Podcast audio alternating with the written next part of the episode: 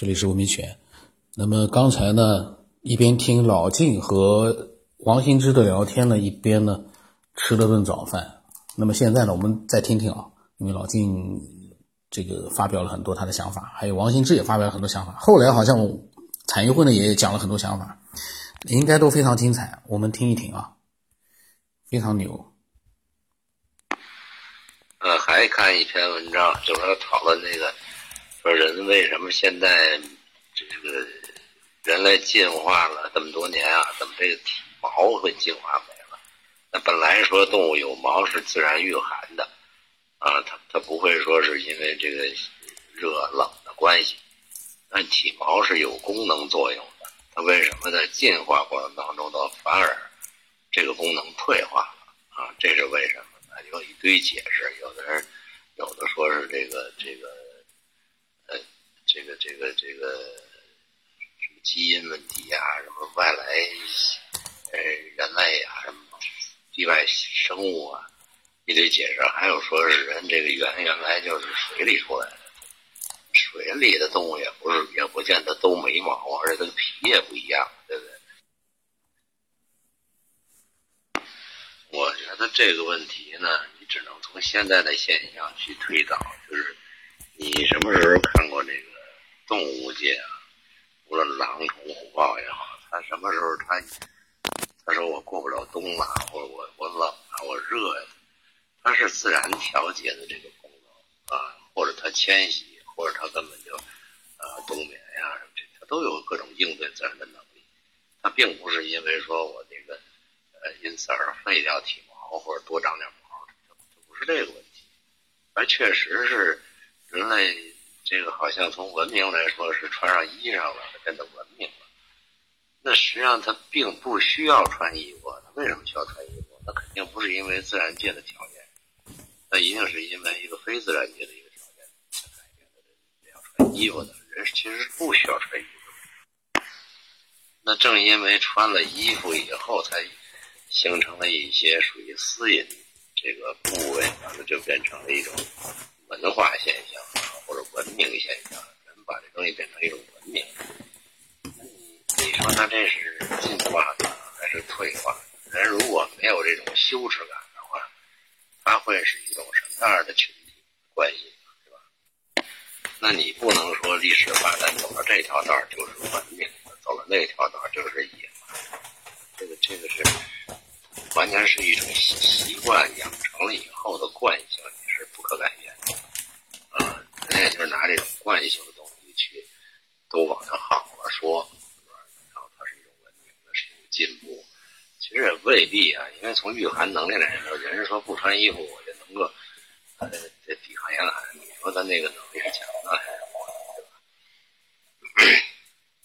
其实好多东西你关键是理解的角度不同。那如果说穿衣服是一种没道理的事情，那那就完全不像我们。教科书说的天寒地冻，人发明了衣服可以保暖，那不那不不能自圆其说了吗？对吧？人不怕冷的，那实际上就引出一个问题了。你要问一问啊，这个人学会了纺织织布，这个初始的作用是什么？肯定不是因为怕冷穿衣服，那他一定是发明了这个东西是有它的。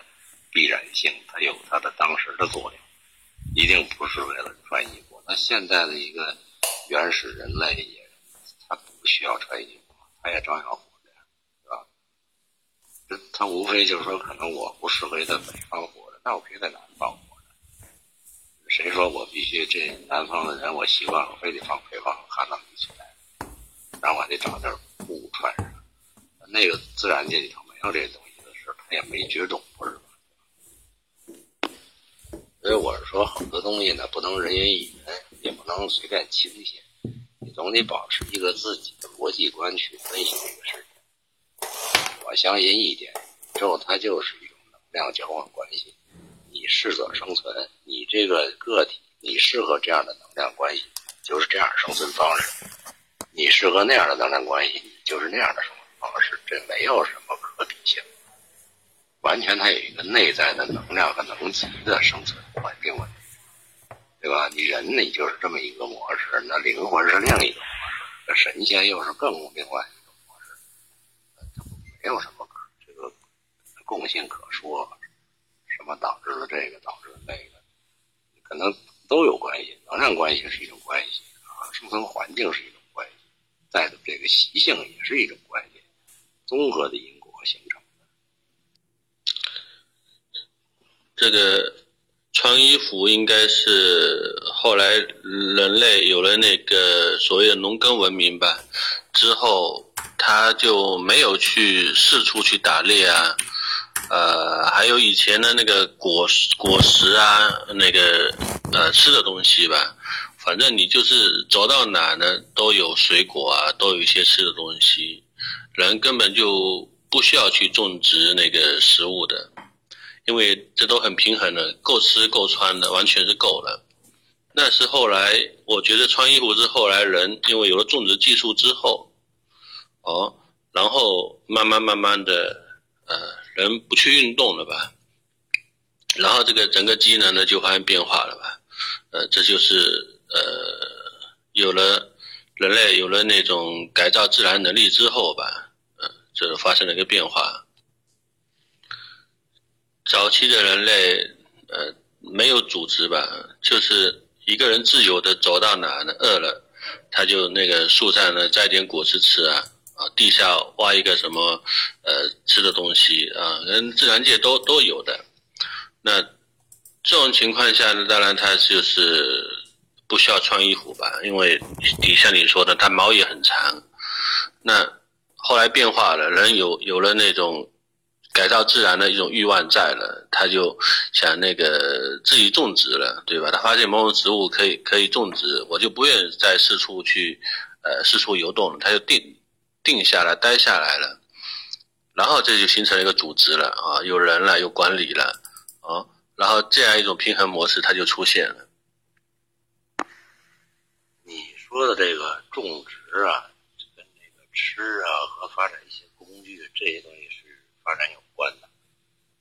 你说这个衣服的作用啊，当然种植可能生产出一些麻呀什么的，然后编织成这个这个布啊出来，这这可能也是跟生产模式啊发展相关的。但是他并没有这种需求啊，说这这人他现在有这种穿衣服需求，必须得找一种材料出来才能裹在身上保暖，肯定出发点当初。不是不是这么目的性很强的有一种，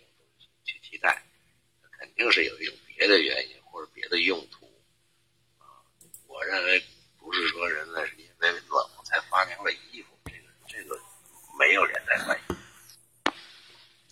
你说的跟穿衣服这件事儿没关系，我就有组织我群居，我也没必要穿衣服。而且现在的这个当代的这些原始部落的东西。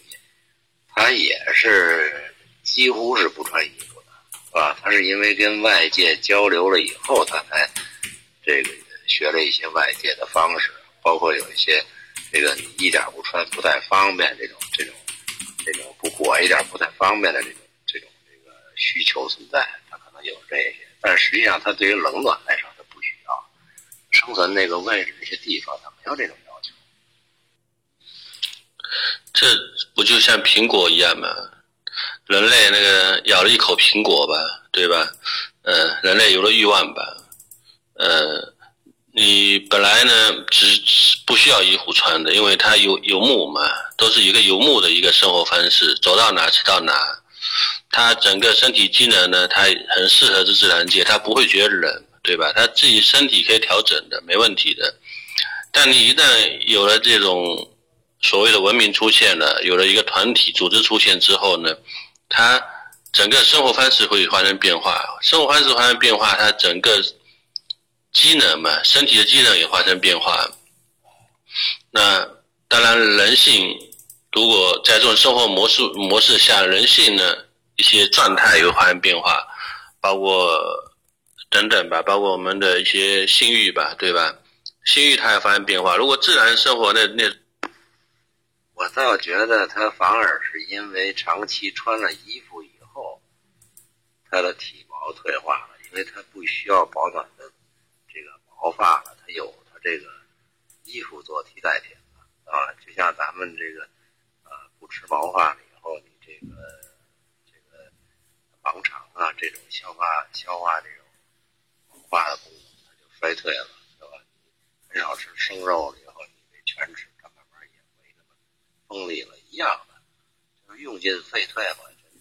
我觉得体毛这个退化完全是因为你穿了衣服以后引起的，长期的这个引起的，跟这个有直接关系，而不是说天生的原始人类它就是光溜溜的，它可能不是这样。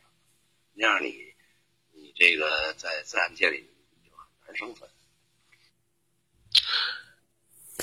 呃，老金呢和小王新之啊。他们谈到这个体毛，还有一些这个进化过程当中的一些问题的时候，我在听的时候，我突然在想一件事情。呃，当我们去养一只小猴子，野生的猴子，我们把它养从小养到大，我们给它穿上衣服，或者说一些小的宠物，我们给它穿上了我们给它做的衣服。但是，对整个的这样一个猴子的群体来说，这个穿衣服的小猴子。他一定不能让其他的猴子穿上衣服，因为他们没有能力去做这件衣服。他有了这个穿衣服的这样的一个状态，我们让他穿上了衣服，他可能也感觉到穿衣服很暖和。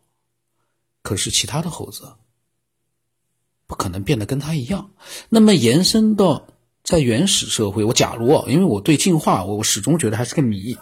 进化一定。时期时代，这个这个不同时期一定是有一一一定的这个呃机体上的进化，但是呢，最早的那个，如果说有原始人的话，有体毛到没体毛，或者从不穿衣服到穿衣服，那是一个群体。打比方，那个时候可能没有现在那么多，那个时候我们的打比方祖先，我设想一下，我们有一百万个这样的一个原始人的祖先，怎么样呢？这一百万个原始人。都穿上了衣服，群体性的行为。这个群体性的行为还要包括一件事情：能够创造出衣服出来。发明衣服之后，你穿上了衣服之后，还要会做，让这一百万个从来没有干过这个事儿的人——猴子、原始人——去做这件事情，并且统一的穿上衣服。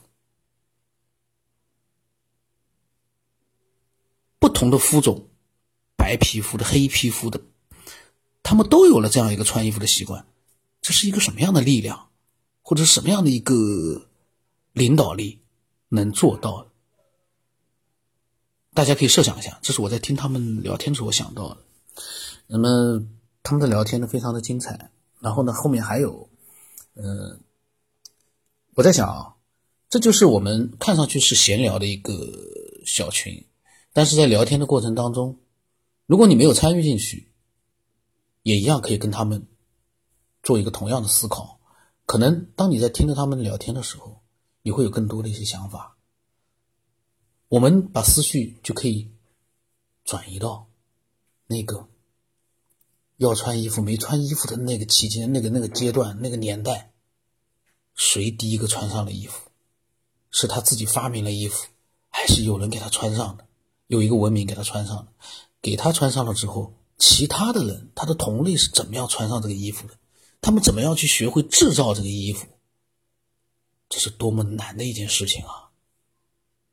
我们想象一下，现在这个猴子，你教他穿了衣服，他要去推广，你还得教他怎么去做衣服啊！